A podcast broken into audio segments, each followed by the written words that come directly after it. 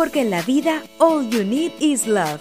Majo Garrido y Mayra Moore te invitan a revisar el amor en el cine y la televisión. Películas y series que nos hacen suspirar, reír y llorar. Historias y personajes inolvidables.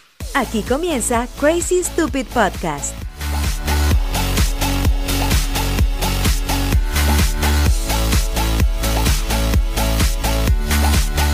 Hola, hola Mayra, ¿cómo estás? Hola Majo, muy bien, ¿y tú? Excelente, ha sido una semana maravillosa y estoy feliz porque me llegaron más libros de Bridgerton para poder seguir. Me encanta, además que me encanta que sean todos de distinto color, como que son decorativos también. Son muy home edit. Como que solo el hecho de coleccionarlos y ponerlos en mi librero atrás, así como en la oficina, yo ya con eso estoy. Y eso igual es un debate de home edit. ¿Qué voy a hacer? ¿Los voy a poner todos juntos como colección o los voy a separar por color?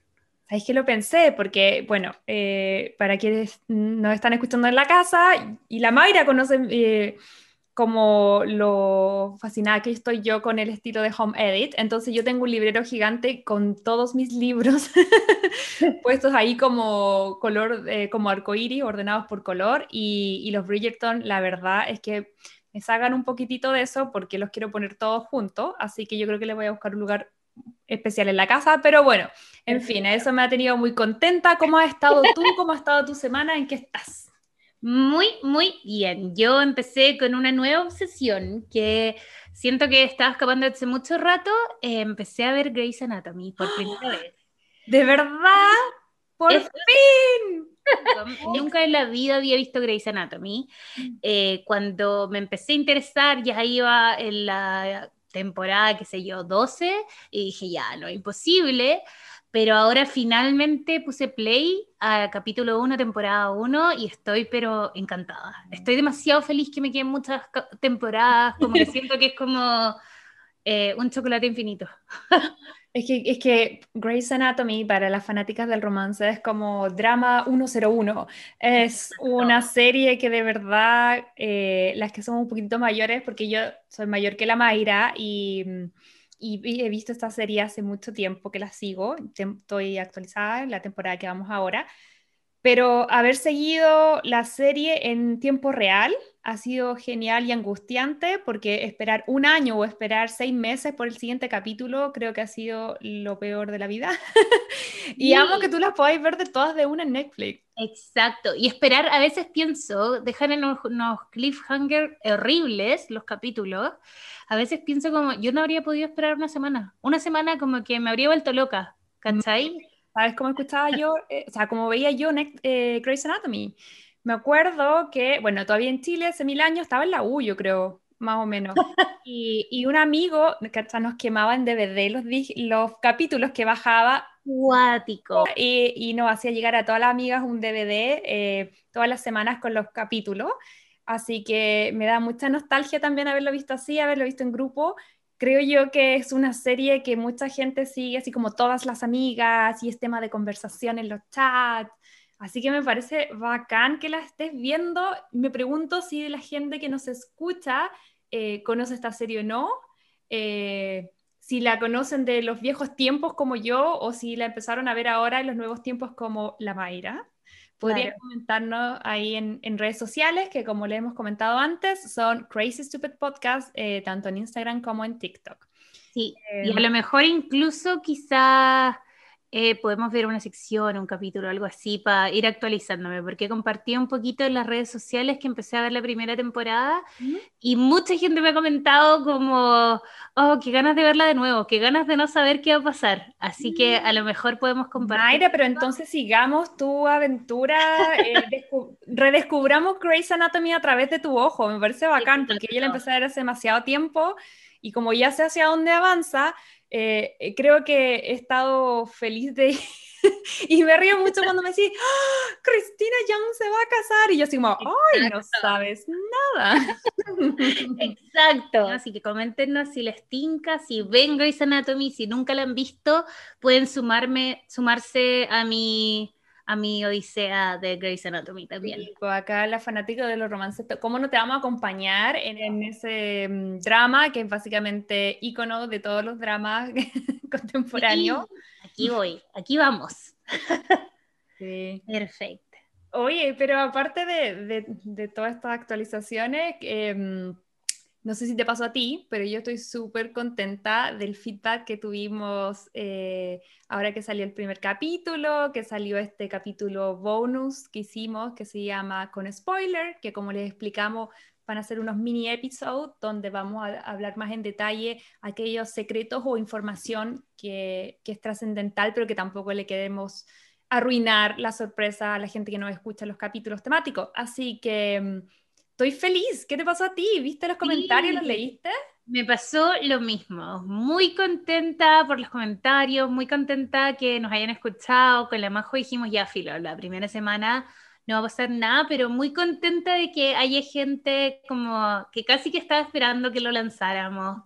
Eh, en verdad lo hicimos, es un podcast con mucho cariño, entonces lo hicimos para que lo escuchen relajados, como que no hay que poner mucha atención y hay que escucharlo para pasarlo bien nomás. Así que increíble poder estar acompañándoles. Ahí aprovechemos de leer alguno entonces, pues sí. Ya, ya que llegaron. Mira, la Vilmi Plans Dice, hola Majo y Mayra, mil felicitaciones por su podcast, amo el romance y aunque sigo varios podcasts de series y películas, siento que el romance no lo tratan mucho. Estamos de acuerdo, Vilmi. Así que feliz de escucharlas. Tuvieron un excelente ritmo, amé las secciones, la música y calidad de su voz. Nos, nos, nos mandaron por interno unos comentarios así como, ya, oye, la Mayra necesita un micrófono, así que aquí estoy con mi... verdad, Mayra se compró un micrófono y se ve estupenda, me encanta, ya, ya me siento que estamos en la radio. De todas maneras, gracias señor Amazon.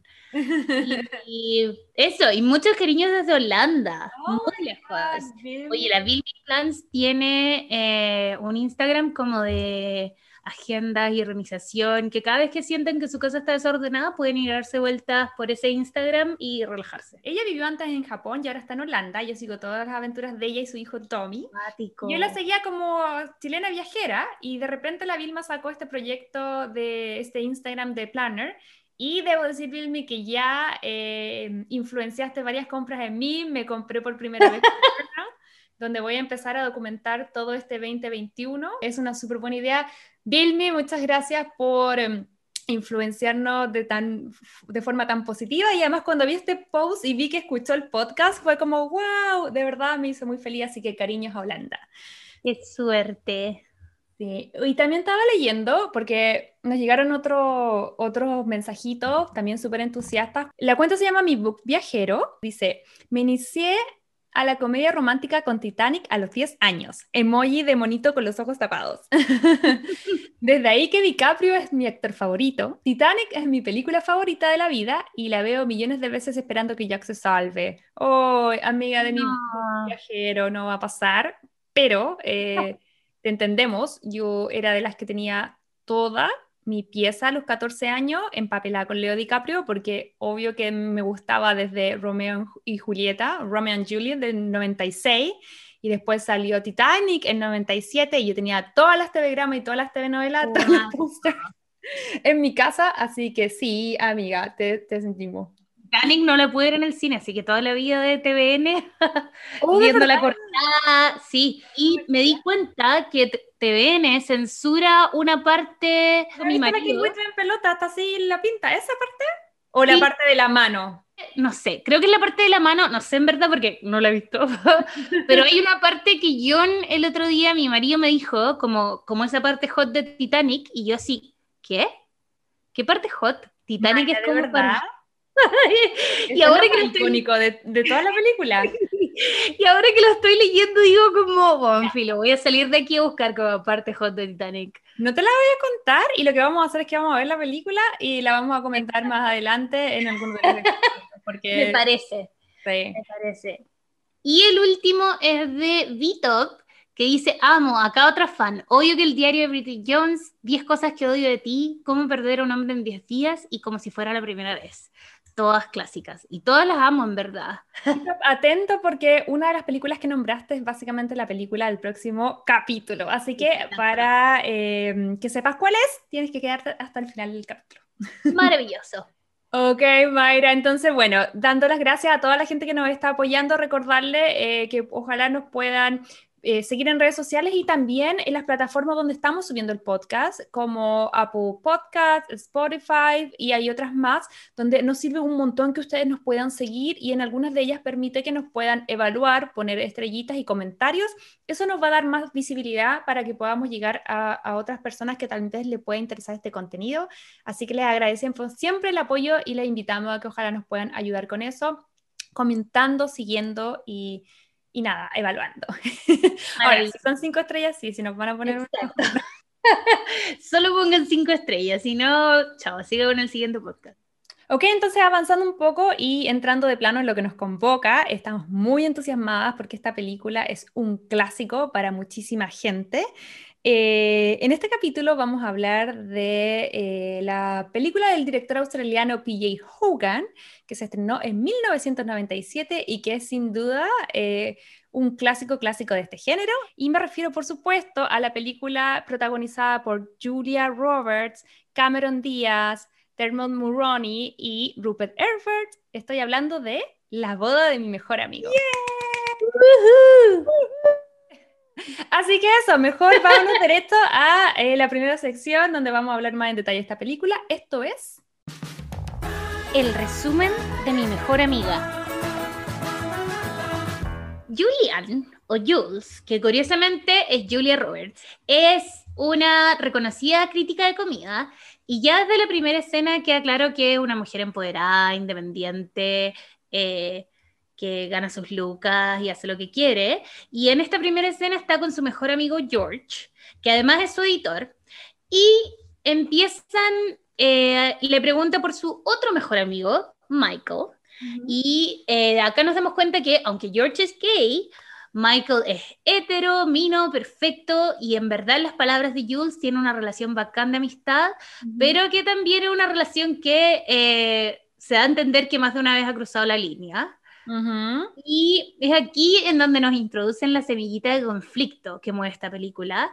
Jules y Michael hace años se prometieron que si cumplían 28 y estaban solteros, se iban a casar. Un pacto, decís tú. Yep, exacto. Y Julia Roberts podrá ser perfecta, pero su personaje de Jules le baja la locura pensando en la promesa, pensando en que en un par de semanas cumple 28 y además acordándose que Michael la estaba tratando de contactar pero que ella estaba muy ocupada para responder y en su mente parte toda esta crisis de cómo Michael se quiere casar conmigo. Piensa que para eso la está llamando, ¿no?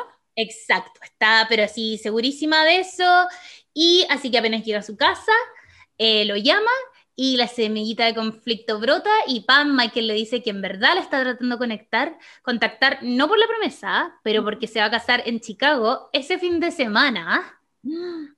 Con una chica que se llama Kim Wallace, interpretada por la perfecta chamano Cameron Díaz. ¡Ay, amamos a Cameron también! ¡Qué increíble rol! Ella está, pero ahí, ella ya venía de la máscara y de otras películas, pero ahí ya todos nos rendimos a los encantos de Cameron. Exacto. Y aparte que me gusta que es como versátil, entonces uno todo el rato le cree este papel de como niña buena, pero simpática, pero independiente, pero sumisa, como Está muy bien ahí Cameron Díaz. Y bueno, no solo eso, eh, no solo le cuenta eso Michael, sino que además le dice, porfa, ven a mi matrimonio eh, este fin de semana a Chicago y se la dama de honor. Entonces, no sé, más José, han invitado a un matrimonio el lunes para el, domingo. Sobre todo los matrimonios gringos que, bueno, nosotros las dos nos casamos acá o hemos ido a matrimonio acá y sabemos que no es como el día del matrimonio, acá es la semana porque hay una serie de actividades para entretener a todos los familiares que vienen de todas partes y que hay que eh, hacer brunch, desayuno y actividades de ensayo de ceremonia. Entonces, la verdad es que que te avisen básicamente el día antes de que partan las actividades. Eh, me muero. Pero Jules parte porque aquí es donde comienza la boda de mi mejor amigo, en donde Jules considera que apenas escucha eso, el plan más razonable, coherente, empoderado y lógico es robarse el novio y evitar que se case con Kimi. Oh y hay escenas que de verdad, no sé si te pasa a ti, Majo, cada vez que la veís, pero hay escenas que uno dice como, oh, trágame tierra, qué vergüenza. como así como, ¿por qué está pasando esto? Intentos también donde ella trata de poner en ridículo a Kimi, eh, trata de que Kimi se pelee con Michael, eh, o incluso trata de ponerlo celoso, y todos esos intentos son frustrados principalmente porque Kim es maravillosa, es inteligente, es bonita, independiente, pero eh, lo hablamos con la Majo, no amenazante. Entonces, para usar los términos de la época, como que si bien ella es esta perfección, lo ama tanto que está dispuesta a votar su carrera por acompañarlo en sus viajes de pega, está dispuesta como a, postergarse ella por esta relación. Entonces, como que para esa época, em, Kim era la mujer perfecta porque era empoderada, pero no tanto. En cambio, Jules era su propio mundo, su propio jefe. Eh, y yo creo que antes de esta locura que le pasa con la boda de mi mejor amigo, ella estaba perfecto como estaba. Tienes razón, Mayra. Bueno, más adelante vamos a analizar si somos Team Juliana o Team Kimi, que son súper diferentes tipos de mujeres, pero que a la época una podía verse más eh, perfecta que la otra, o la, tal vez la sumisa era a lo mejor un poco más idealizada que aquella que tenía carácter y tenía planes propios. Pero sí, en realidad eh, las dos son increíbles. Sí, las dos son increíbles y lo que creo que igual destaca hasta el día de hoy es que Kimi, si bien le presentan como esta mujer eh, maravillosa, eh, igual tiene esta parte como que uno quiere ser su amiga igual. Entonces, por ejemplo, está esta escena del karaoke frustrado, mm. eh, en donde uno en verdad como que dice como, qué bestia Julia Roberts, como que claramente Kimi no lo está pasando bien y después como desde esa vulnerabilidad ella conquista todo el público.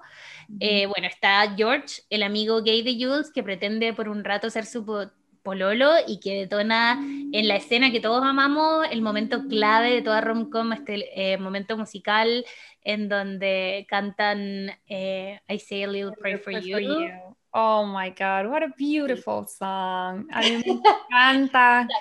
Yo creo que la tendría, no la pongo de ringtone porque si no ahí se arruinaría. yo también pienso. De hecho, como que cada vez que la veo me quedo pegada y cambio la letra así como I say a little prayer for John. No, that's okay. y John como que ya está chato, como que era como cute la primera vez, pero ya ahora así como ya, bueno, por favor, cambia la canción es como tan rom-com porque es musical, es como, yo desde ahí que siempre he querido, yo lo he visto en múltiples ocasiones, mi sueño frustrado es como que alguien me haga un flash mood o que de repente esté en la calle y todos empiecen a cantar y que imagínate ese día de tu matrimonio están todos, no sé, he visto muchas películas, pero esa es sin duda una de mis escenas favoritas y tal vez la que está en el inconsciente colectivo eh, de casi todo el mundo que ha visto esta película. Sí, y, ahí en verdad es como el momento de brillar de, curiosamente, de George, que es este actor. Rupert Everett. Toda la razón. Y que a pesar de que es como este amigo que uno siempre necesita y valora, porque a pesar de que la adora, adora a Jules, es como la amiga te cuenta. Entonces, cuando Jules lo tira a los leones diciendo que es su pololo, él se esfuerza por hacer una relación tan cursi. Que yo creo que ese personaje es fundamental, es como el Pepe Grillo, la conciencia de Jules, yo creo que es esa vocecita en la oreja que todos en la casa queremos susurrarle a Jules, así como, amiga, date cuenta, no te quieren. Pero también destacar el rol del actor.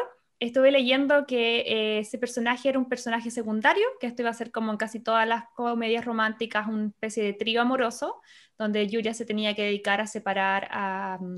Michael de Kimi. Sin embargo, como la actuación de Rupert fue tan increíble, tan eh, destacable, que fue ganando y ganando más espacio dentro de la película. Era un personaje con que tenía un par de líneas, como los llamados y todo, y gracias a él se convirtió, yo creo que en uno de los protagonistas, porque cuando uno piensa en esta película, uno piensa en los cuatro, en Julia Roberts, en Dermot Mulroney, en en Cameron Díaz, pero también, por supuesto, en Rupert Everett. 100%. Tiene eh, frases claves, tiene momentos claves, em, y sí.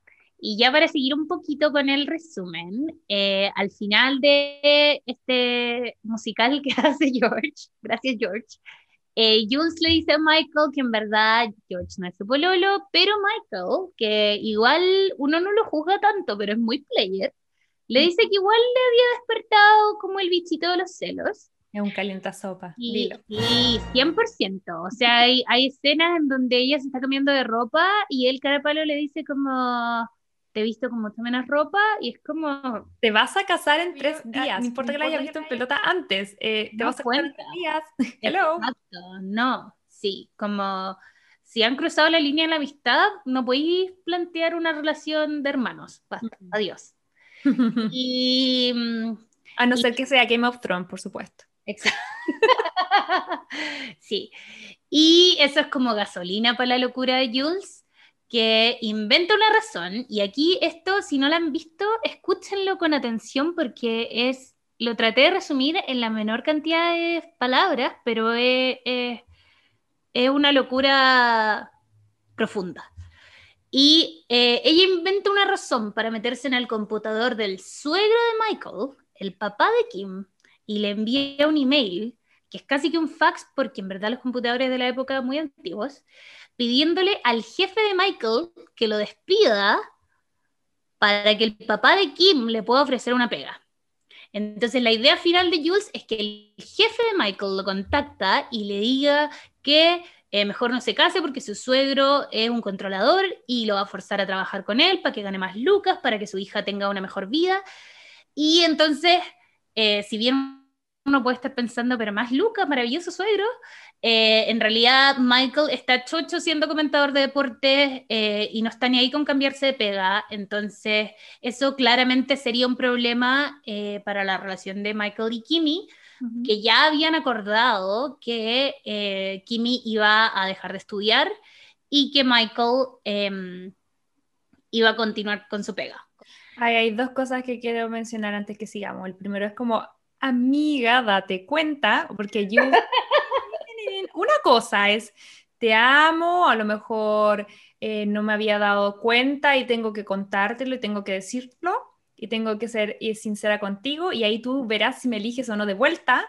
Y otra cosa es ser una manipuladora y tratar de que cagarle la vida alrededor para que él esté súper triste y vuelva a ti. O sea, perdón Julia, pero no. Eso para mí fue como, ¿what? Especialmente cuando la volví a ver ahora. Fue como una, un- una indicación súper tóxica. Y segundo, Kimi, no dejes la universidad por nadie. A menos que en verdad no quieran terminar y ah, no sé. Yo siento que el caso a caso, pero tomen las decisiones porque ustedes quieren, no porque se van a casar. Como que la persona correcta y perfecta es la persona que va a calzar con tus planes también.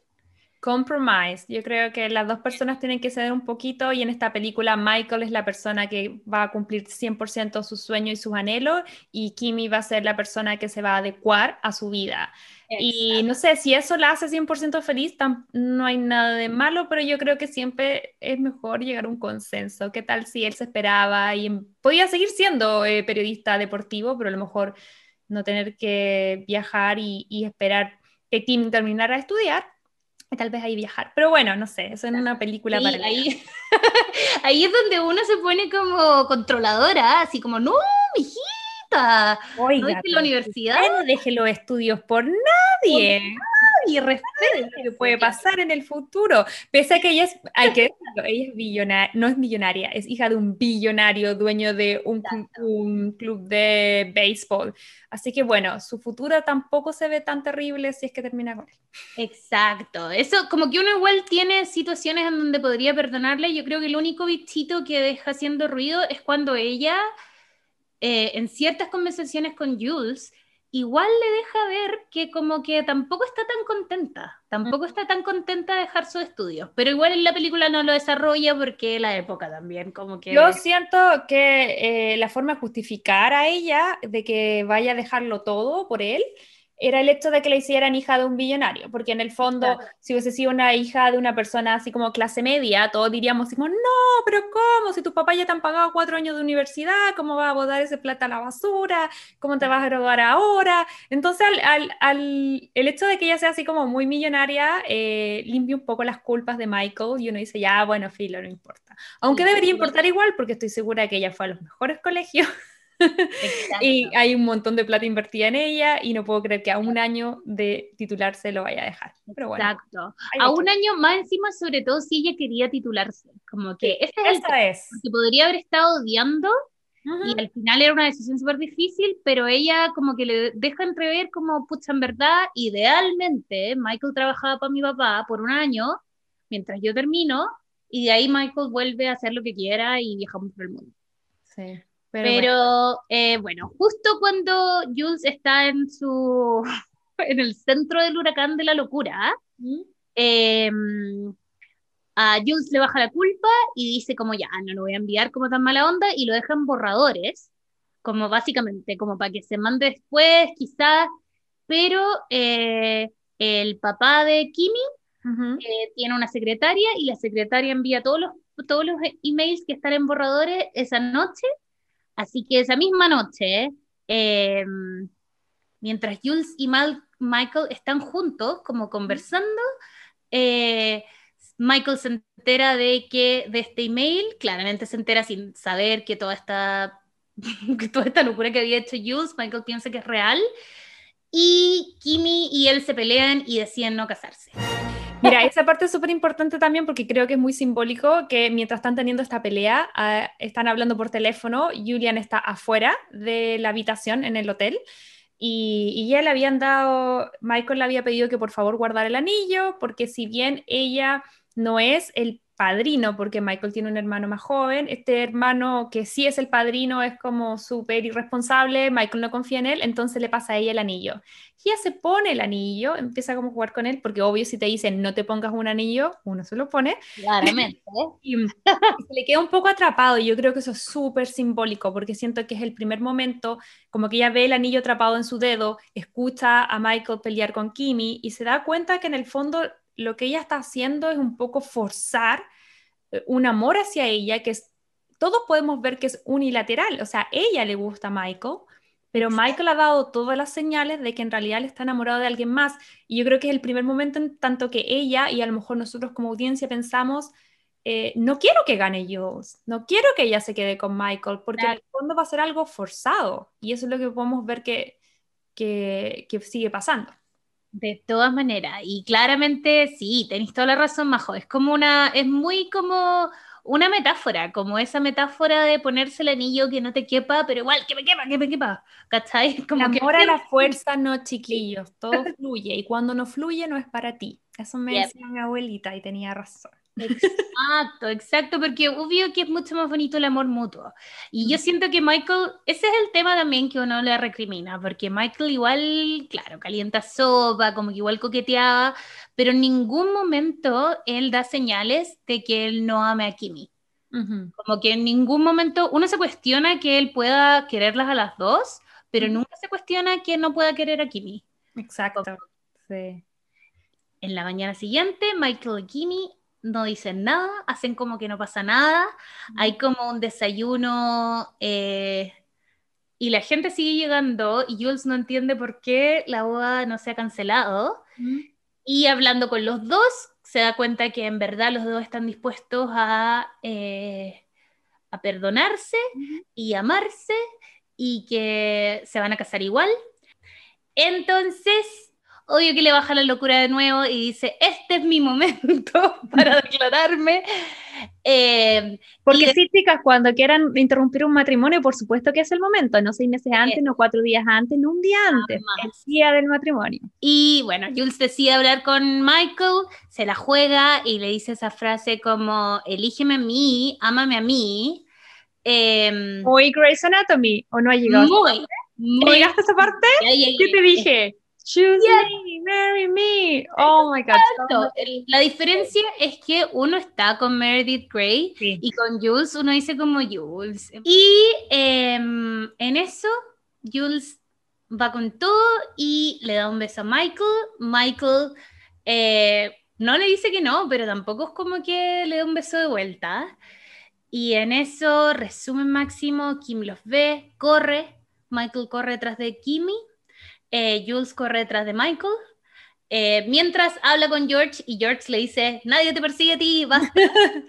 Pero es Jules... me encanta esa parte, cuando dice, ¿quién te está persiguiendo a ti? Yo creo que eso es toda la película y ese es el gran momento que uno tiene que decir, eh, la cosa tiene que ser recíproca, nadie, amiga, nadie te está persiguiendo. Exacto. Y a pesar de eso, Jules corre y se roba como un camión, como... Yo obvio que todavía no entiende, obvio que no. como un camión de delivery para perseguir a Michael, que Michael está desesperado tratando de encontrar a Kimi. Y bueno, cuento corto, Jules le confiesa todo esto, Michael como que le dice que eh, Siento que igual lo, lo limpian un poco para que ya cierre la película, porque igual yo creo que si yo fuera Michael diría como, ¿es broma? o sea, me arruináis el matrimonio de esa forma, o sea, chao, podéis tener un amigo, podéis tener amor, no sé, o, cariño por lo que tuvieron, por un, porque uno puede tener cariño por un ex, pero pero no, pues a mí, pero no, hay límites. Yo creo que solo porque la película no la mandó a la punta en cero. Exacto. Entonces Michael dice como en verdad estoy halagado, eh, pero en buena quiero encontrar a Kimi porque me quiero casar. Y ahí finalmente Jules como que dice, ya, en verdad quiero lo mejor para ti, encuentra a Kimi eh, escondida en un baño llorando en una estación de tren Mejor escena o no mejor escena esa, cuando llegan toda la gente, como todas las minas en el, en el baño, y, como, uh, y por primera vez, creo, sí, catfight. Y yo siento que por primera vez alguien en la película muestra que, que Julian está mal. Y cuando empiezan a escuchar, porque le dice, tú que besaste a mi prometido el día de mi matrimonio en la casa de mis papás, y todo así como, oh. Exacto. Y siento que quizás como por los romcom, porque uno está, uno está acostumbrado a apoyar a la protagonista y la protagonista es Jules. Entonces igual uno no tiene cariño, porque aparte Julia Roberts.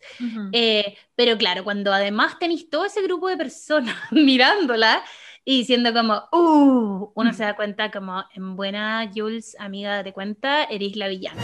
Como que basta. Yo creo que ese momento ella se da cuenta, como perdí. Sí. Perdí. Exacto, exacto. Y también le dice eso a Kimi, también le dice como, te eligió a ti, así que porfa, anda y es feliz al hombre que las dos amamos. Y ahí es como ya, finalmente. Finally, finally, Julian. Exacto, exacto. Y ahí también uno se da cuenta que Kimi tampoco era tonta. Kimi claramente cachaba que algo pasaba, Kimi claramente era amorosa para tenerla cerca. Nadie en este mundo puede pensar que Julia Roberts no es amenazante. O sea, yo, mi marido me dice que es amigo de Julia Roberts, me muero.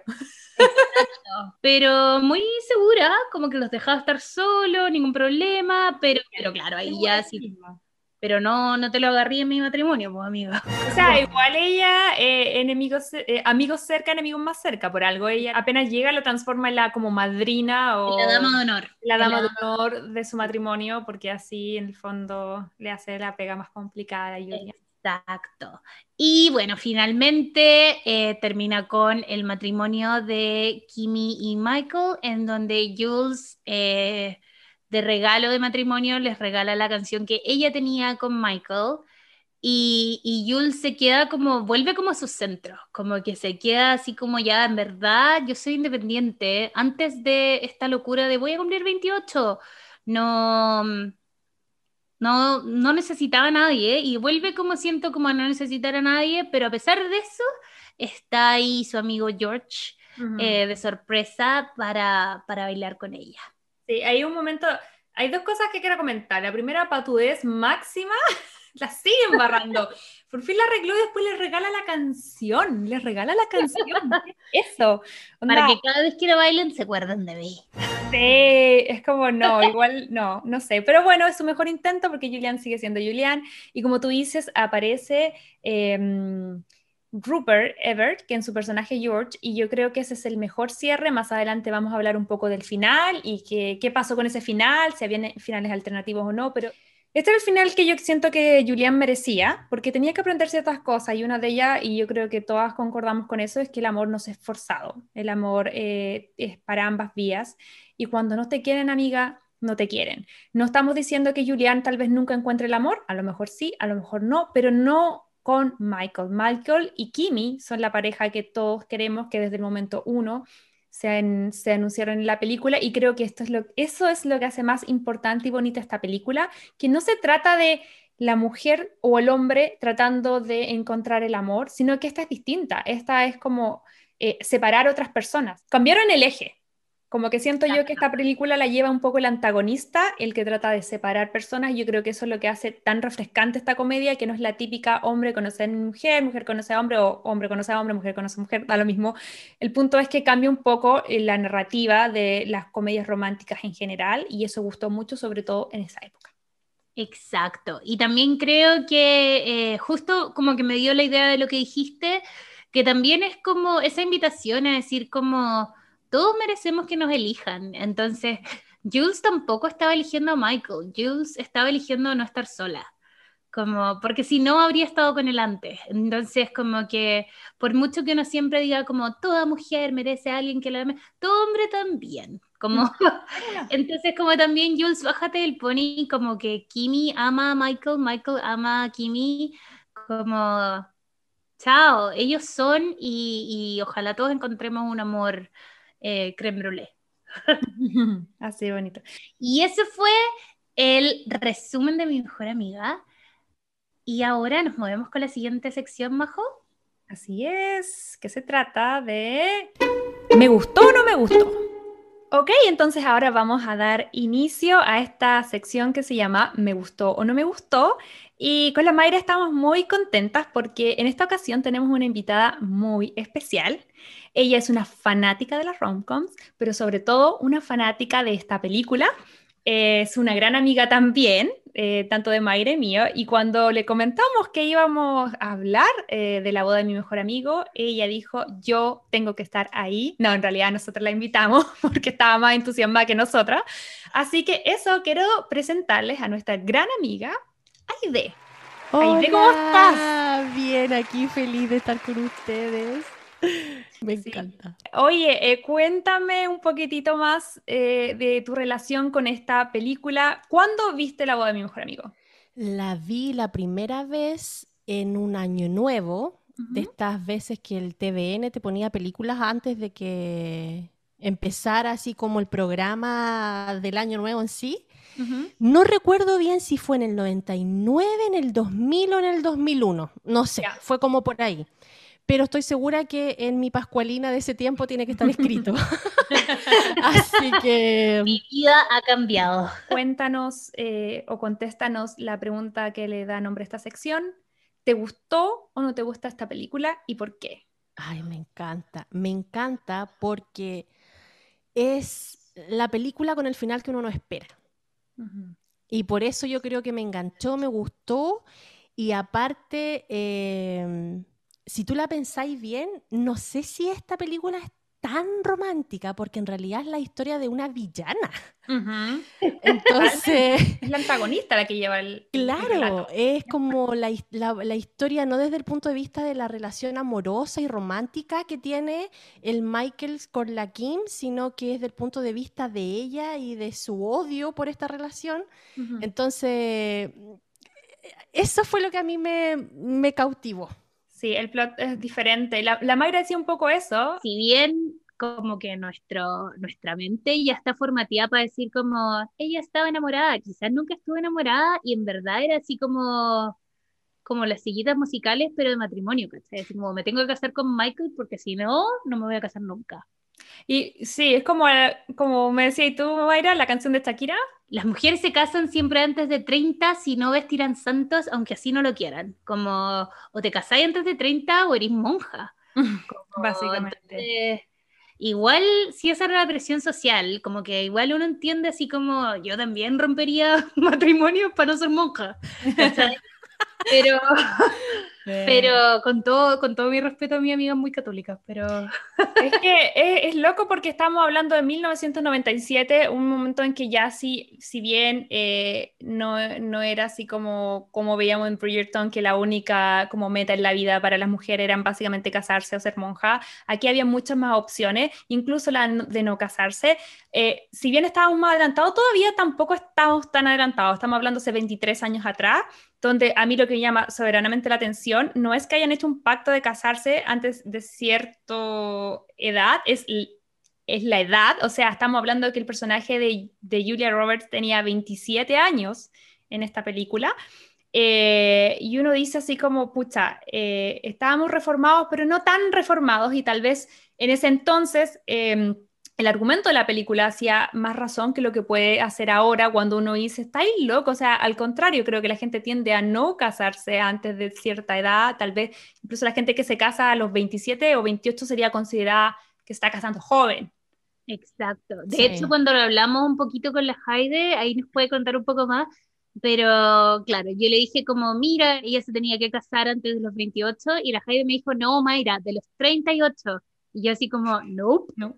28. a los 38 hizo que la, he visto 80 veces, pero... Increíble. a los 28. Era normal en esos tiempos hacer estos pactos así, pero así como que ya, si estoy soltera de aquí a los 40, me caso con este amigo que nos pusimos de acuerdo y que él también piensa lo mismo, pero era hasta pero, ¿Y tú crees que eso es previo o post la película? ¿Tú crees que esa idea la impuso la película o se hacía de antes? Buena pregunta esa, porque en realidad eso yo lo empecé a escuchar después de la película, no antes de la película. Yo creo que todo el mundo hacía el pacto, no sé si alguien lo cumplía. Exacto. Y lo que pienso ahora también, ya muy mente, mente como futurista, pero casi que si me tuviera que casar con alguien por filo, impuestos, casi que preferiría casarme con mi mejor amiga, matrimonio gay, ¿cachai? Como chao, como compartamos la casa, da lo mismo. Pero no sé eh, si eso me parece, yo no lo vi, pero al tiempo más o menos parecido que salió esta película, no sé si antes o posterior, eh, Rupert Everett hizo otro personaje muy parecido que era donde se, eh, no sé si se casaba, pero tenía como un hijo con Madonna, que era como su amigo gay que tenía un hijo y que también fue una película súper controversial, no recuerdo bien el nombre. Varios papeles parecidos, como del súper amigo gay que, que ayudaba así como la protagonista. Ese, es un tema que yo había conversado antes con la Mayra también, que le estaba contando, de que el actor que hizo de George eh, quedó como estigmatizado y encerrado, encasillado en ese tipo de personaje del amigo gay. Y eso le trajo un montón de problemas dentro de la industria de Hollywood porque él no pudo seguir desarrollándose como actor, siendo que él es un muy buen actor.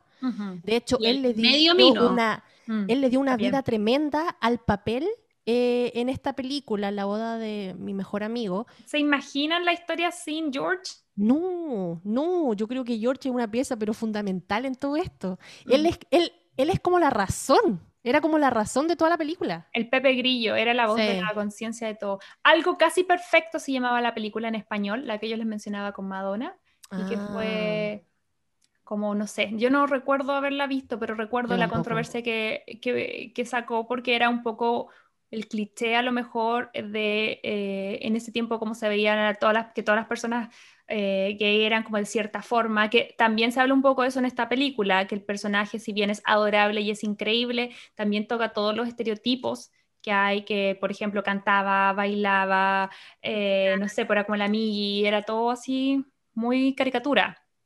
Salió de Broadway como que el amigo gay es el bailarín, cantante, el artista y todo, sí. sí eso. En verdad me da mucha risa, me da ataque de risa ponte toda esa escena cuando llega corriendo a conocer a Kimi y Kimi está tan contenta porque onda, tiene pololo y como que se gritan y en verdad es como, oh Dios mío, como... Y ese palmazo que le da. esa escena, según... Sí, en, en, YouTube vi típico como behind the scenes, historia, y decía que la habían grabado un montón de veces y que ya era como, se mataban de la risa los dos actores, la Kim y Rupert. Entonces al final la grabaron tantas veces porque ya era como que se veían y se ponían a, a, um, reír como loco, entonces al final quedaron como la toma número 20 porque no podían hacer la toma sin matarse de la risa antes de siquiera decir los diálogos. yo creo que el casting de esta película lo hace todo. Yo creo que no me podría imaginar, a pesar de que habían otros actores designados a los papeles, pero yo no me puedo imaginar a otros actores en cada papel. No. Hablemos un eh, poco de eso. Eh, no sé si Aide tú sabes, el, me imagino que sí. Eh, ¿Quiénes estaban casteados? Cuéntame un poquitito antes. Partamos por Kimi. ¿Quién eran las otras dos personas que habían casteado para ese personaje? La Drew Barrymore y la otra no sé cuál es, pero sé que la, la Ah, también. Pero para, para Julian estaba la Sara Jessica Parker. Era increíble también. A mí me encanta, huge fan de Sex and the City, pero creo que esto tenía que ser Julia. Sí, sí, totalmente. 100%. Y creo que para el papel de Michael estaba otro tipo, espérate. Russell Crowe, por ahí. Ese. Era amigo del director. Era amigo del director, pero él no aceptó, dijo que no. Pero bueno, ese es otro cuento por qué me gusta tanto esta película. Y voy a contar una infidencia. ¡Ah! Cuéntanos, niña, por Dios. Nos encantan las infidencias. Cuando salió Michael, es que ahí la película a mí me enamoró. Porque mi amor platónico del colegio en ese tiempo era igual a él. Igual, igual. Ay, qué buenos compañeros te sacaste de. Yo tenía ningún compañero que se pareciera a alguien de Hollywood. Oh, y cuando yo lo vi fue como que, ah, my God. Y yo creo que de ahí rayé con la película y por eso me gusta tanto. Pero después, con el tiempo, me fui dando cuenta que me gustaba esta película porque yo me sentía muy identificada con el papel de la Julia. O sea, yo soy una persona buena en la vida, nunca le he hecho mal a nadie, creo. Pero yo creo que si hubiera estado en la situación de la Julian, habría hecho eso y mucho más para haber recuperado el amor de mi vida. ¡Ay, me gusta la idea! Yo creo que esa fue la evolución que tuve con esta película. Que, claro, o sea, oh. primero. ¿Quién justifica los medios ahí? ¡Wow! Él se parece a Fulanito y ¡wow! Me encanta y no sé qué. Y ahora, cuando la veo con mi esposo, eh, él me mira y me dice, tú harías lo mismo, por eso te gusta esta película, así como que me lo recrimina. Y yo, bueno, sí. Oye, Mayra, ¿y tú harías lo mismo que, no sé, es como de Me encanta que yo no somos... porque siento que lo habíamos hablado un poco con la Majo, porque al principio cuando dijimos como ya, ¿qué pensé de esta película? Uno tiende a decir como, no, Julian está loca, imposible, no sé qué, cómo no se da cuenta, pero igual obvio que uno ha tenido un momento medio como psicótico, en donde decís como, me va a amar, ¿cachai? Como... le voy a gustar, le voy a gustar, le voy a gustar, como, ¿cachai? Como y de repente eso, como la amiga te cuenta, como tranquila, nos falta. Eso también iba a decir, como que George, yo creo que nos ayuda a querer a Jules porque nos damos cuenta que Jules no es una loca por la vida, ¿cachai? Sino que está teniendo ese periodo psicótico en donde todos agradecemos haber tenido una amiga que te dijo como... Date cuenta. Y hay una frase hay una frase en la película que es clave cuando se están persiguiendo y él ya está llamando al amigo y el amigo le dice, ¿quién te persigue a ti? O sea, a Tina. Es el aha moment. o sea, ese es como el, momento, amiga, date cuenta. Y es súper lindo porque yo vi esa película muy chica, eh, yo tenía como, no sé, 13 o algo así cuando salió, y la vi y obviamente estaba así como a los 13 años. Ah, otra confesión, ya que estamos en esto. Em, como que a mí siempre me gustó un, un niño, un, ah, un, niño, un chico de mi colegio que era como un año mayor que yo. Y a mí me empezó a gustar así como de los 11 años y estuve pegada así como hasta los 21. Así como full pegada. Y en ese momento, cuando yo vi esta película, este, este chico, por supuesto, que nunca me pescó. De hecho, cuando me pescó ella no me, me dejó gustar, obvio. Pero volviendo al 97, yo me acuerdo que vi esta película y, esta persona que me gustaba tenía polola, tenía novia, y ahí me, me acuerdo que me hizo mucho, me resonó mucho así como, ¿quién te está persiguiendo a ti? Y yo era como todo el rato así como, ay, me gusta él, me gusta él, y a él yo no le gustaba, a él le gustaba otra chica, y era como que me vi proyectada en eso y decir así como, chuta, eh, ¿quién me está persiguiendo a mí? Entonces, es súper importante ese tipo de frase y es lo que hemos hablado constantemente en el podcast, que de una u otra forma, aunque este es un género que se ha tratado como un género blando, es un género súper influenciador y que de una u otra forma va curtiendo, te va enseñando, sobre todo cuando uno ve este tipo de películas chicas, qué cosas hacer, qué cosas no, qué cosas pueden ser buenas, qué cosas pueden ser tóxicas. Entonces, está importante como leer entre líneas y, reflexionar sobre estas películas. Claro, pues, desde el punto de vista de ahora, uno ve terrible tóxica la actitud de la Julian. Eh, en, ese en el punto de vista, cuando yo vi esta película, yo la veía, pucha, ella está luchando por lo que realmente quería, pero, pero era algo que era más que nada desde una niñita mimada, de que yo tenía esto y ahora me lo quitaron, y ahora que me lo quitaron lo quiero más. Entonces al final no, pues, no sabemos si realmente era el amor de su vida, sino que más que nada era un capricho, yo creo. Sí, yo creo que esa es la película te va mostrando, porque en un principio uno puede decir, ok, va a tratar de reconquistar a Michael y tal vez Michael en verdad la ama y tal vez había sido ella la que nos había dado la oportunidad. Pero como decía la Mayra antes, dentro de la película nos queda clarísimo que Michael ama a Kimi. Y yo creo que ahí es cuando uno deja de estar un poco en Team Julian y se da cuenta de que ella es la que está estorbando un poco ahí y que ella es la que tiene que dar un paso y... Y esa es la real, verdadera historia de amor, porque como se conocieron ellos, como él le, pide matrimonio y cuenta una historia muy romántica, que él se iba en el tren y ella le gritó y que no sé cuánto. Eh, esa es la verdadera historia romántica, pero la, la, película la cuenta desde el punto de vista de ella y eso no es tan romántico.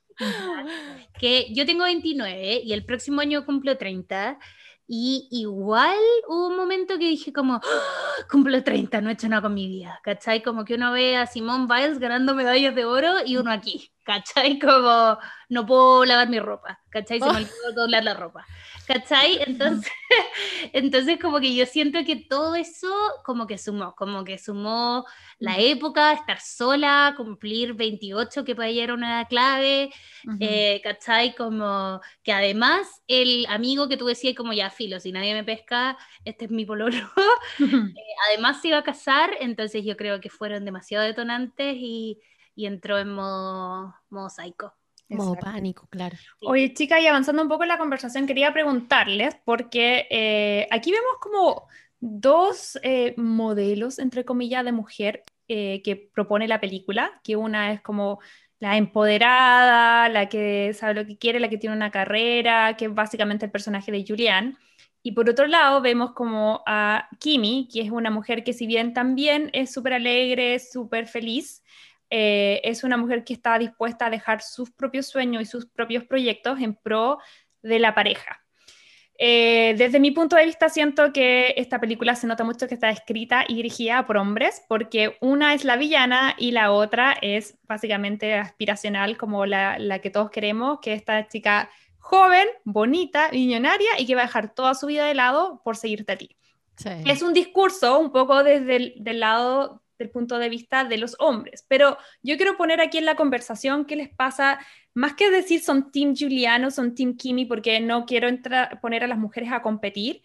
Quiero que me cuenten un poco eh, cuál es su percepción de estos dos personajes, porque siento que ambas posturas son caricaturas y, y, que ambas posturas en el fondo ganan y pierden ciertas cosas. Entonces, ¿qué te pasa a ti, por ejemplo, Aide, con el personaje de Kimi?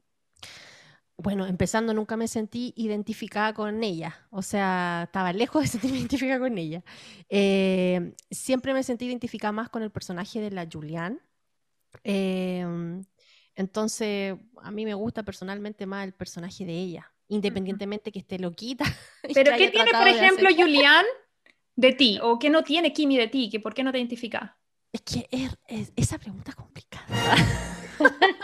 me pusiste en aprietos porque al final toda mi vida quise ser Julián, pero terminé siendo Kim.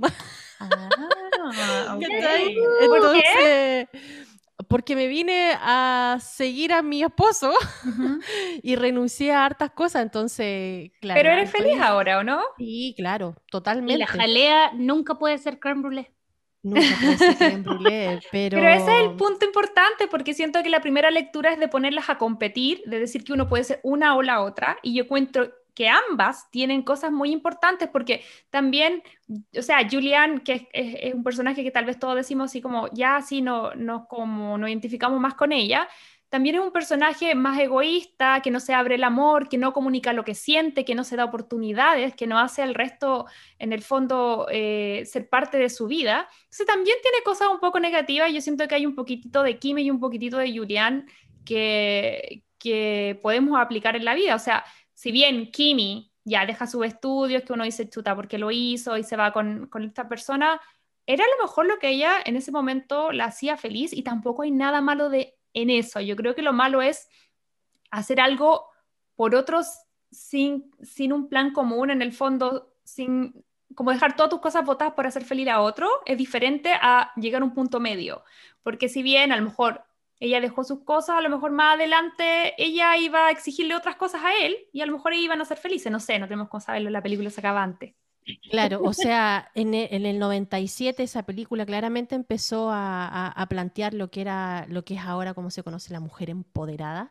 Eh, Julian obviamente era una mujer empoderada, pero en ese tiempo, en el 97, ya esta película estaba hablando de eso. Como que a mí me pasa que eh, yo me casé súper chica y, y, venía siento con esta mentalidad de Julian y he aprendido que hay también hay algo bonito en ceder, ¿cachai? No todo, y hay cosas que son eh, no negociables, ¿cachai? Pero también hay partes, hay cosas que por supuesto que tenéis que como comprometerte, ¿cachai? Porque otras personas también se van a comprometer por ti y, y ojalá todos calzáramos como piezas de puzzle, pero, pero nunca así, como que siempre hay algo en lo que uno tiene que, que, ceder, siempre hay algo en lo que te van a complementar. Eh, yo estudié pedagogía, entonces fui a la universidad con muchas quimi. y me acuerdo, ponte tú, mi primer año de U, Em, de varias compañeras que respondieron así como, oye, ¿tú por qué elegiste pedagogía? No, porque el departamento de la facultad de eh, pedagogía está justo al frente de ingeniería comercial. No eh, creo. Y así puedo ser mamá, así puedo ser buena mamá. Y yo como, yo vengo a cambiar la educación, Pero con los años Muchas de esas Kimi, al final, bueno, una gran parte se salió de la carrera, otras se cambiaron de carrera y ahora viven vidas maravillosas. Y muchas de ellas también eh, evolucionaron a otra, a una Julian.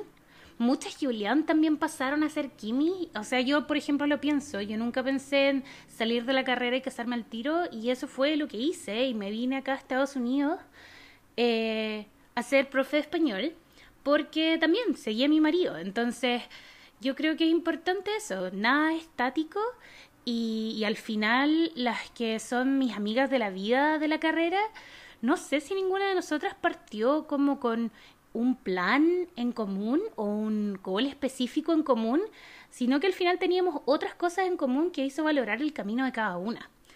Y, y eso, creo que es importante no desmerecer eh, como esas decisiones que toma cada uno, porque cada uno sabe lo que te mueve.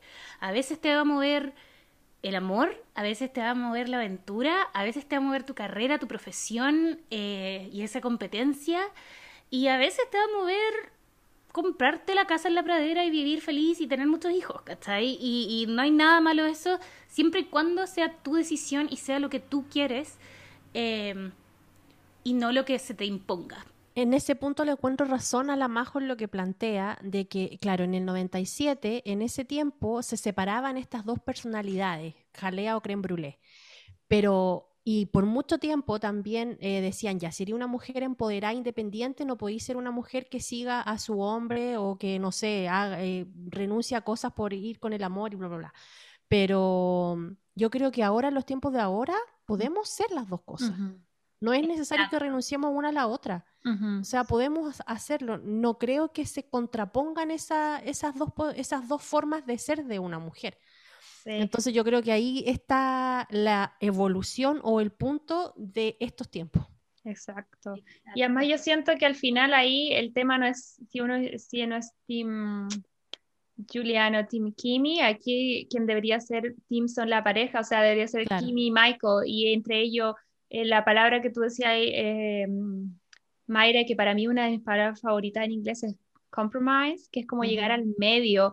Eh, y yo creo que aquí las tres tenemos la experiencia de vida donde hemos tenido que ceder y a la vez también luchar por cosas que a nosotros son importantes en nuestra vida y encontrar un punto en el medio. Claro. Sobre todo cuando uno vive en otro país o cuando tiene una pareja que es de a lo mejor otra cultura, uno siempre tiene que encontrar un punto en conjunto y sobre todo cuando uno es tan diferente, al principio es más complicado, pero cuando encuentras ese punto donde ambas personas van un poco para el mismo lado, es súper bonito, porque uno crece y uno aprende más del otro y la otra persona aprende más de ti.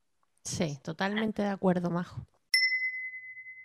Bueno, y cerrando ese tema, eh, ahí vemos un poco a esta película tan icónica que tiene tantos momentos eh, que han sido meme o que están en el inconsciente colectivo. ¿Cuál es tu escena favorita? tengo dos escenas favoritas. La primera es cuando se van persiguiendo y el amigo le dice, ¿quién te persigue a ti? Que es una frase que conscientemente quedó en mi cabeza y cada vez que me he visto en una situación así como amorosa, siempre miro para atrás y digo, ¿quién me persigue a mí? Y de ahí he tomado decisiones. Eh, y la otra es cuando ya ella encuentra a Michael, que están en la estación de tren, y ella le confiesa todo lo que había hecho y él le dice que es la pus de, del musgo que infecta. Y esa, esa parte es muy, muy buena. Me gusta mucho esa parte. Qué buena. ¿Y a ti, Mayra? ¿Cuál es tu escena favorita? Eh, yo tengo que decir el musical, como que para mí eso me da una mezcla de, de entre que me pongo a cantar y entre que siento en mi mente como trágame tierra, trágame tierra, como es de la versión de Jules, como, oh, este huevón, le pedí que me apañara, ¿cachai? Le pedí que dijera que era mi pololo y se pone a cantar. Es que ahí la está pagando Yul, pero no le gustó mentir y usar a su, a su amigo, yo creo que ahí se las cobra. Exacto. y, las caras, y las caras que pone Dermon en esa, en esa escena es como, wow. Mi me corría la baba. Y nos presentó a toda una generación esa canción, una canción mucho más antigua, me parece que es Aretha Franklin, no recuerdo el año, pero yo creo que todos sabemos esa canción por esta película. Exacto, exacto. Y además, eh, y sí, la otra escena para mí es clave cuando se roba el camión, como estáis robando un camión, no hay nada, no hay nada correcto en lo que estáis haciendo. ahí pasa, sí, hace delito. Y ya basta, como si vaya en un camión que no es tuyo, como persiguiendo a alguien, no estáis haciendo las cosas bien, como por ahí no, por ahí no va. Claro, en, en, mi caso, para mí la escena más icónica y que también es otra, eh, que, que, la estaba emprendido así, pero sí aprendí las películas, eh, es cuando están en, Chicago, cuando están en el río y van pasando bajo el puente. y, y, dice así como, eh, hay un momento eh, cuando para decir las cosas y cuando ese momento pasa, se va para siempre. Se va para siempre, claro. Sí, y, simbólicamente pasan debajo del puente y todo. Yo creo que esa escena es demasiado linda y también te, te, refuerza una idea que creo yo que, que plantea la película y es sobre eh, lo importante que no es solamente amar, sino decir que uno ama como exteriorizar lo que uno siente, porque Michael dice, a mí me gusta Kim, con Kimi es más fácil, Kimi me dice que me ama, Julian a lo mejor siempre lo amó, pero no fue capaz de exteriorizar lo que sentía, y cuando lo quiso hacer, el momento ya se había ido. Esa escena justamente es la que te da a entender de que la Julian en realidad no estaba así como enamorada del, del, de, Michael, porque si realmente lo hubiera estado, hubiera aprovechado esa segunda oportunidad que le daba la vida, porque eh, recuerden que ellos habían sido pareja. Sí. Entonces era la segunda oportunidad que le estaba dando la vida para poder decir, loco, te amo, así como, quédate conmigo. Pero ella no lo aprovechó. Y si no lo aprovechó fue porque realmente no la movía tanto el amor. Entonces y eso se supone que era, eso era el, el móvil de la película, pero en el fondo ella viaja eh, a Chicago, bueno, a impedir la boda, pero básicamente decirle que lo ama y tiene varias oportunidades. De hecho, eso es lo que pasa cuando están probándose la ropa eh, y llega, llega em, George. Y básicamente llega a darle ánimo para que ella le confiese su amor y él le dice, tienes que decirle que lo amas y tienes que aceptar la respuesta que también otro punto importante, no es solamente porque yo le diga a alguien que lo amo, significa que me ama de vuelta. Y es una super lección. Esa es al final la lección que te deja la película y por eso el final que tiene esta película es perfecto, perfecto. A pesar que habían filmado otro final antes, pero el que dejaron, el que tiene, yo creo que el broche de oro está de esta sí, así es. Y bueno, si es que alguien de los que nos está escuchando no sabe, Mayra, te voy a contar. ¿Sabías tú que hay, se grabó más que un final alternativo? Lo que se grabó primero no gustó. Mm. Eh, no sé si habías escuchado del segundo final de La voz de mi mejor amigo. Yo, yo sí, yo sí. De hecho, lo vi. Me, me, sopló un poco que había otro final y porque eh, todo el mundo quería básicamente eh, asesinar a Julia Roberts. No a Julia Roberts, pero al personaje de Julian. Como que sí, lo, que pasó, lo que pasó fue que la mostraron en los típicos focus group y a nadie le gustó que ella se saliera con la suya y tuvieron que grabarlo de nuevo. Ahí de cuenta un poquitito de qué se trata este final alternativo, o en realidad el primer final. Eh, Michael con la Kim se iban a su luna de miel y ella caminaba como por un patio y se sentaba como en una banca a conversar por teléfono con George y le decía de que ya había pasado, que se habían ido, que no había podido impedir la boda, bla, bla, bla. Vienen tres caballeros em, caminando por el lado de ella y uno de ellos le empieza a decir qué estaba haciendo, si estaba ocupada y ella muy antipáticamente le dice, no, es que estoy hablando por teléfono, estoy ocupada. Y el tipo se agacha, la mira y le dice que la quiere invitar a bailar. Y este tipo era nada menos que el actor. Ay, por Eso estoy buscando, Sex and the. City Cast. Estaba justo tipeando Sí, esto. es- el, que, el que salió alguna vez en Second the City, que yo lo amé. es que era el otro interés romántico precioso. de Carrie, eh, que también Sí. sale, eh, ahora es papá, en Todos los chicos que amo. Em, Que se llama Aiden. En Aiden. Sex and. Aiden, sí, ¿Cómo me encantaba el papel de él. John Eh, Corbett, así se John llama. Corbett. El que Ah, trabajaba también en Mi Boda Griega. El mismo actor de Griega. Amado, amado. Y perdón, no sé, a lo mejor es un comentario polémico, pero yo creo que Carrie en Sex and the City se haber quedado con él, 100%. Sí, Como, cierto, sí, Yo no- yo no era fan de Mr. Big. Yo era- tampoco. No, yo no tampoco. se respetaba nada ella quedándose No. con él, pero bueno. Nada, era una pésima persona. Pero Second the City, otro tema. no abramos esa caja de Pandora. No abramos esa caja, por favor. Capítulo de temporada. Bueno, entonces era él y bueno, ella después como que vuelve, eh, le dice que no, pero después como que se arrepiente, entonces va a la mesa donde está él y le dice ya bailemos. Y se ponen a bailar y hay que a la película. Entonces era como que metían de- como de la nada a este señor que le decía que bailaran, entonces como que al final era para no dejarla sola y que igual ella había encontrado como el amor. Y, y eso era Eh, lo que molestaba, porque el público no quería que ella encontrara el amor, porque No. ella había sido la villana y necesitaba un castigo. Sí. Nadie dice que era el futuro no lo fuera a encontrar, pero en esta película nadie estaba feliz con que ella eh, hubiese hecho todo lo que hizo y después se llevara el premio para la casa que este actor tan rico. O sea, no. Sí, sí. Así que claro, mostraron ese final a estos grupos que muestran las películas antes que salgan y no gustó. La primera vez que grabaron el final, el actor hacía ese mismo llamado, pero por teléfono, así como, Sí.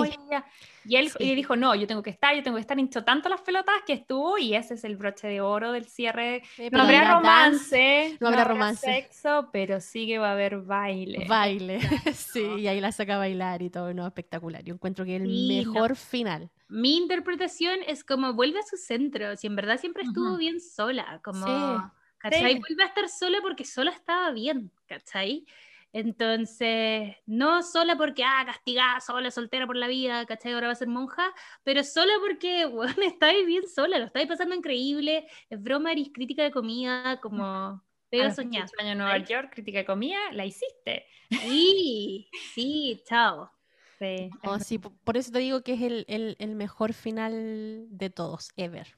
Así es. Exacto. Ahora, lo que yo le planteaba a la, a la Mayra antes de, de- de grabar era, ¿qué pasaría si esa película tal cual la dieran ahora? La estrenaran ahora.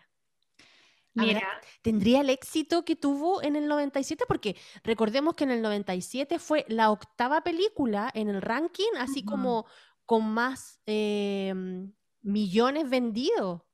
Sí, es que, a ver, yo creo eh, que es algo que hablábamos al principio, es una película que tiene cosas que tal vez no han envejecido tan bien, pequeños detalles.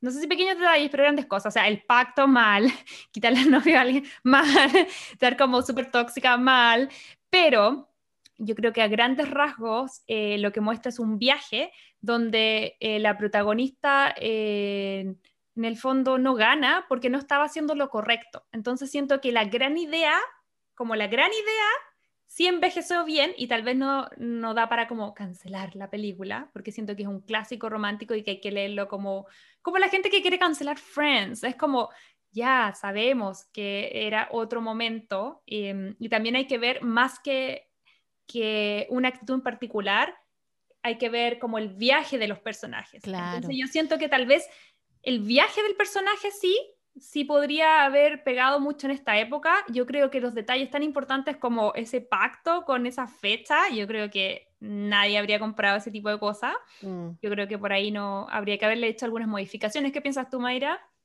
Sí, también, estoy full de acuerdo. Y también estoy de acuerdo en que, en que, claro, como eso de cancelar de repente estos personajes con esta época, nadie se convirtió en caníbal porque vieron el silencio de los inocentes, ¿cachai? Nadie se va a convertir en Julián porque vio la boda de mi mejor amigo. Y al Ujú. final igual encuentro que es, entre comillas, positivo tener Ujú. un personaje como Julián porque igual cuando te- uno se ve reflejado, uno también es capaz de darse cuenta como, oh, igual estaba loca. ¿Cachai? Como, ya, en verdad ese mensaje era extra, ¿cachai? O como, como ¿para qué bailé esa canción si en verdad no estaba ahí? ¿Me, entendí? ¿Me entendís? Como que siento que de repente igual uno necesita esos ejemplos terribles para decir como, uy, igual esto es loco así. Es que a, eso, a eso quiero defender esta película y las comedias románticas en general, que tienen mucho hate, donde hablan mucho de que, es, que el, es cierto que tienen una especie de romance que es un poco a lo mejor eh, más patriarcal, más antiguo y todo, y eso es verdad. Por eso a nosotros en este podcast nos gusta como, como decimos, mascar o tragar, pero no digerir todo.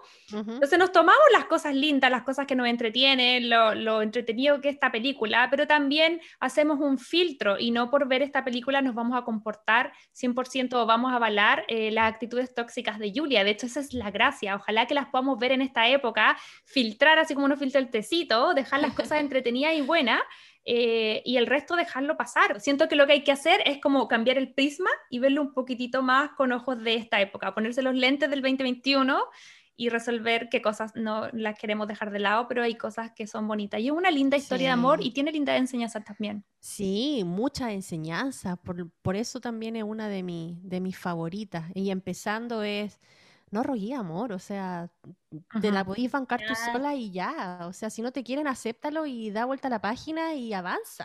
Y es el viaje del personaje, si no todos pueden ser buenos, o sea, si la película sería un bodrio de fome, si todos son buenos, si la Juliana hace lo correcto, o sea, la idea es que hayan personajes que uno dice al principio a lo mejor son tóxicos o cancelables, pero hay que fijarse no en cómo inician los personajes, sino cómo terminan. Exacto. Y ella muy asumida en su rol que no la querían y bien. Hay una película que se llama Quiero robarme la novia, que salió el 2008, pero en verdad es como para las personas que querían, apoyaban a Jules, ¿cachai? Y querían que, que en verdad no hubiera matrimonio, quizás esta es una buena alternativa para ver. Sí. Bueno, ahí hay un tecito, yo creo que, de, que es medio antiguo, es de los años 90, pero yo creo que hay una fijación de Hollywood por hacer que la Julia Roberts se escape de los matrimonios y está basado un poco en la vida real, no sé si ustedes dos sabían, pero en el apogeo de la Julia post eh, Mujer Bonita, como, al, no sé, por 1991, ella estaba a punto de casarse con Kiefer Sutherland, que es el actor de 24, que eran los dos guapo, estupendo, eran como, no sé, pues Selena Gómez y Justin Bieber, ¿qué hace en este momento? O hace un par de años atrás. Y todo el mundo estaba expectante porque ellos se comprometieron, se iban a casar y era súper Hollywood, se iban a casar así súper eh, como en un estudio, no sé si en Warner Paramount, pero era así de Hollywoodesco. Y resulta que la Julia... Eh, se arrancó con el mejor amigo de Kiefer, que es Jason Patrick, o que era amigo en ese tiempo, que es otro actor. Yo a él no lo ubico tanto, ubico de nombre solamente. Sé que era como Mino en las películas de los 80, pero era otro también súper famoso. Entonces, finalmente, la Julia se escapó con el mejor amigo del novio y, no se casaron y se fueron. Y se tu película real. Sí, y bueno, duraron nada, las dos semanas que, que no sé, por la aventura les permitió y, finalmente eh, ninguno terminó junto, o sea, ella no se casó con Kiefer, tampoco prosperó la relación con Jason Patrick, pero al final uno dice así como, ¿qué tanto hay?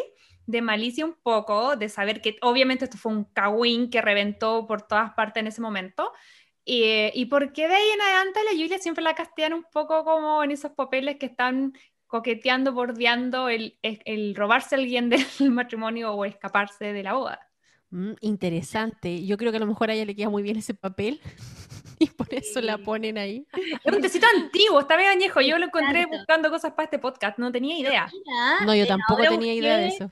Ahora estaba pensando con quién está casada Julia Roberts ahora y está casada con Daniel Moder, que vamos a investigar en un segundo quién es. Sí, mira, yo sé que los tres participantes de ese triángulo que les contaba están todos bien, todos se casaron, no sé si todos sigan casados, porque Hollywood dice uno deja de mirar los dos meses porque ya no están casados, pero al parecer fue para bien. Fue como, yo creo que me recordó mucho la Kenita con Zamorano que es como mejor grande comparación. En el momento todo el mundo criticó a la Kenita y ahora no dice qué bueno que tuvo la valentía de no casarse con un hombre que no quería, que no amaba y que fue capaz de parar las cosas a tiempo. Ahora tiene 53 hoy en día. Estupenda, Julia. Debo aclarar. Para mí es Queen Julia, Sí, la adoro. Queen Yo no- Julia, Hay total. personas que entran a las comedias románticas a través de mm, la Megan Ryan, la gente mayor, yo creo. Yo entré a las comedias románticas por Julia Roberts. Sí, Julia sí, Roberts. también. No, No. yo entré por la Meg, pero sí, la Julia es la queen de todas. Sí. Pero Sí. chicas, ya, y para cerrar, para poder cerrar esta sección, eh, en una frase, ¿te gustó o no te gustó esta película, Aide? Sí, me gustó mucho, me encantó. Como hay de en corazoncitos. ¿Cuánto le daríais? De 1 a 5. Cinco. Cinco, Así de sí. generosa. Yo también encuentro que está hecha, está completa.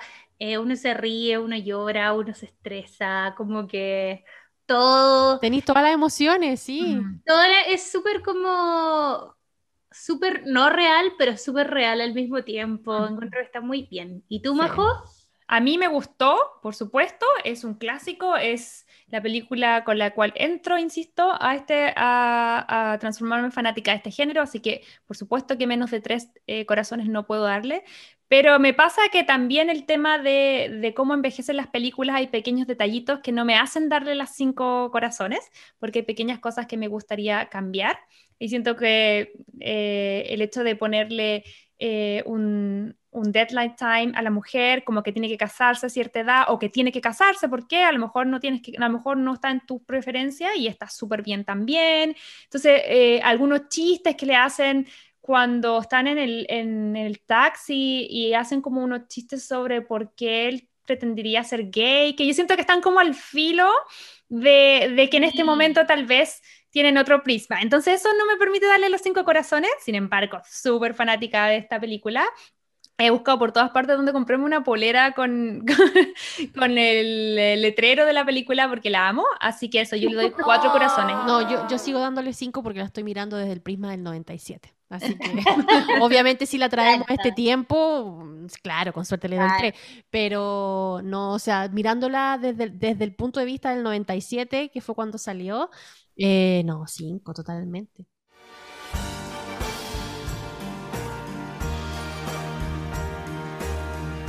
Amiga, date cuenta. Ok, y en el Amiga, date cuenta de esta semana. eh, a partir de algunas actitudes que vimos en el personaje principal de esta película, que es Julian, em, en lo personal siento que, que me dan ganas de decirle a Julian, amiga, date cuenta eh, de que el amor eh, no, se, no es forzado, que el amor no es unilateral. Y yo quiero hablar un poquitito del tema de el amor y la obsesión. Eh, ¿Está realmente el personaje de Julia Roberts enamorado o obsesionado? Eh, la dejo ahí, por favor, sus argumentos ahora. Ay, En mi cabeza solo suena, solo suena la canción de ¿es Romeo Santos, el que canta No es amor. Solo suena esa canción, pero, pero sí, ya dale, Aide. ¿Qué pensáis tú?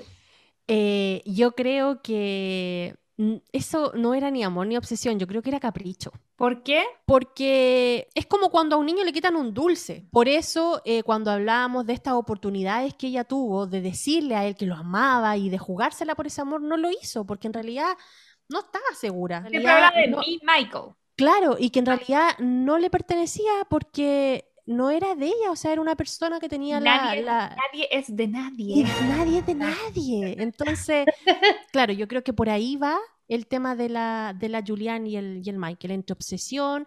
A lo mejor lo amaba y se dio cuenta que ella no era la opción para él y lo aceptó y dejó que sea feliz porque lo amaba mucho.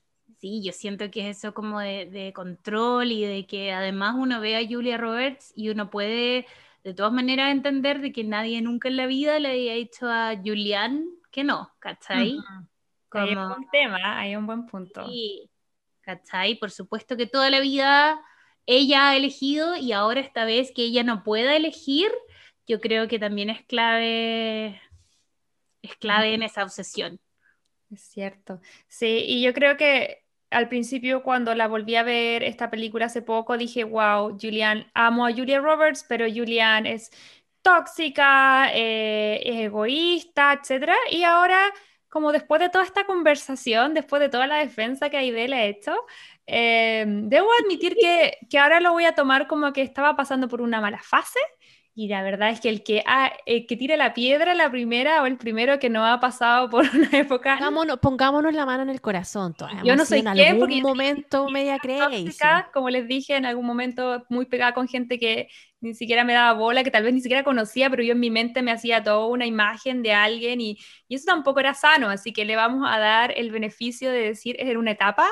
Julián después cambió. Ahora, ahora, el tema es claro, yo cuando pasé por esa etapa, no sé, pues era adolescente, ahora ella estaba bien pasada como para pasar en esa etapa y hacer esas locuras. Yo a los 28 pero uno ya nunca no deja de aprender, espero. Yo siento que igual mi última obsesión, ponte tú, fue con alguien eh, igual vieja, o sea, no vieja, bla, como 21. No, mentira, 19. Ahora estoy pensando en verdad, igual era Era chica. ya adolescente. Todavía. pero sí, pero en la U, ¿cachai? Y en verdad igual loca porque nunca había, como que él nunca me dio pistas de nada, de nada como que fuera no amigas y yo en mi mente nos vamos a casar, vamos a ser felices para siempre. Eh, ya, Hablemos de las películas que uno se pasa en la cabeza, que yo creo que son más rom-coms que las propias rom-coms. 100%. Ay, Es que uno se aferra a todo. Es que vi una película y soy yo, es escuché esta canción y era yo con él y yo, no, no, amiga, no. sí. No, y yo creo que al final la mayor cantidad, bueno, a lo mejor voy a estar diciendo una estupidez, pero no sé, desde mi punto de vista y desde mi experiencia, al final todos los sufrimientos amorosos, la mayor culpa la tienen los rollos que te pasáis más que las cosas que, Ujú. que Y las pasan. 100%, 100%. Sí. Entonces, sí, yo Ya. por eso defiendo a la, a la Juliana, o sea, nunca la he visto así, bueno, sí, ah, no, no, era, no era la forma amiga, no, no era No. la forma, pero debería haber voy, asu- porque lo que yo te decía es que una cosa es como, ok, me di cuenta que amo a tal persona, voy, le digo mis sentimientos y espero la respuesta. ¿Eso? Ok.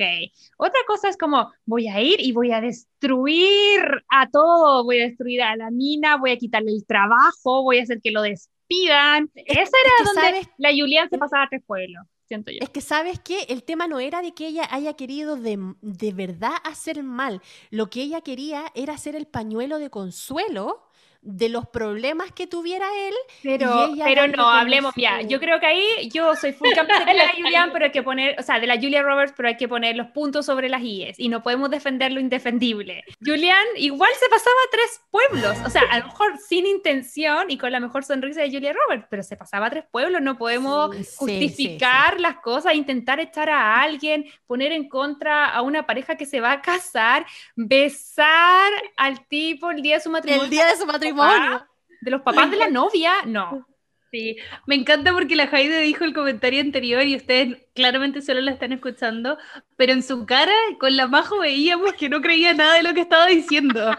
Como, como, es imposible. Cuando estáis tipeando un email a el jefe de como desde el computador del suegro, de como que no, no. Pero ahí- ella no se lo quería mandar, solo quería que él lo viera. no. Ella nunca se lo quiso mandar. Aide, Aide. No, no, no, Todas somos no. Team Julia, pero esta hay que también poner, hay que ponerle límite. Hay que, yo ahora que tengo miedo de la idea, quizás qué va a ser.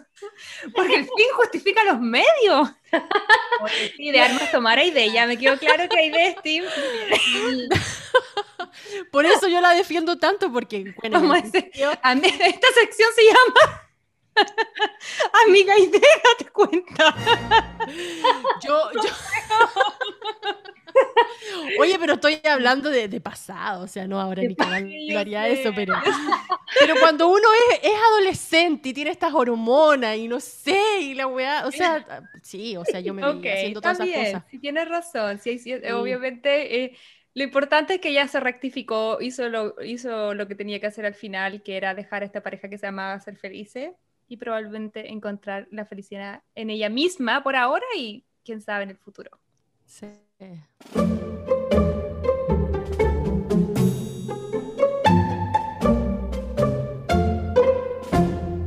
Ok, bueno, y esa fue la sección de Amiga Date Cuenta. Y ahora que ya estamos terminando este capítulo, quiero darle las gracias a nuestra querida amiga Aide, la experta en la boda de mi mejor amigo, por acompañarnos. Muchas gracias por aceptar la invitación, querida. Muchas gracias por la invitación, lo pasé súper bien, chiquilla, un agrado conversar con ustedes y Napo, Team Si Julian quieren seguir a la sorry, si quieren seguir a la ID en redes sociales, yo les voy a decir que ella, además de ser una fanática de las romcoms, una fanática y defensora de Julia Roberts, ella también cocina increíble. Hemos tenido la fortuna con Mayra de probar eh, su comida es deliciosa. Eh, y ustedes la pueden seguir en Instagram, ¿no es cierto? ¿Dónde sube su contenido? En qué se cocina, arroba qué se cocina. Ahí estoy eh, cada cierto tiempo subiendo reels, que ahora están muy de modas. Em, y nada, pues, ahí subo mi recetita, nada muy fancy, todo bien sencillo. Todo muy rico, yo sigo toda tu receta, siempre hago, siempre te lo he dicho, pero mi receta estrella que sigo de ti es la, el guiso de La del guiso zapallito italiano. Y la vuelvo a ver todas las veces de tu historia y ya la he hecho como cinco veces y la vuelvo a ver. Y me encanta porque además viviendo en California de repente uno dice como, ¿dónde busco la receta de zapallito italiano? ¿Cachai? Sí, y ahí, ahí yo, la, yo la tengo y ahora también voy a empezar eh, subiendo contenido a página web que también es www.quesecocina.com y ahí también estoy subiendo como lo mismo de Instagram a la página web. Súper. Ahí sabemos dónde ubicar a la idea. Así que muchas gracias, Aide, por venir hoy día. De nada, chiquillas. Besitos. Bye. Ok, entonces con eso estamos terminando, Mayra, el capítulo de hoy. Cuéntanos un poco a todos los que nos están escuchando dónde nos pueden dejar comentarios. Este episodio va a estar en todas las eh, plataformas de podcast. Creo que Apple Podcast tiene la, la, opción de dejar comentarios, Spotify no, pero de todas maneras en redes sociales también pueden dejarnos comentarios en el Instagram de arroba Crazy Stupid Podcast. Y TikTok, TikTok también, eh, el mismo... No hemos subido nada todavía, pero tenemos la cuenta.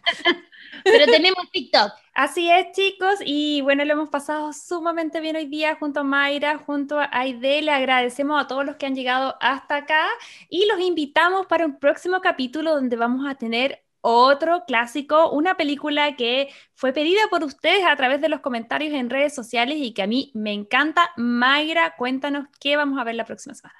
La próxima semana vamos a ver una de mis favoritas, 10 cosas que odio de ti. ¡Ay, me encanta! ¿Y quién no quiere que Heath le cante Te quiero mucho? Exacto. Eso a todos los que nos escuchan, si es que no han visto esta película, tienen una semanita para verla y bueno, y si no, pueden escucharnos igual.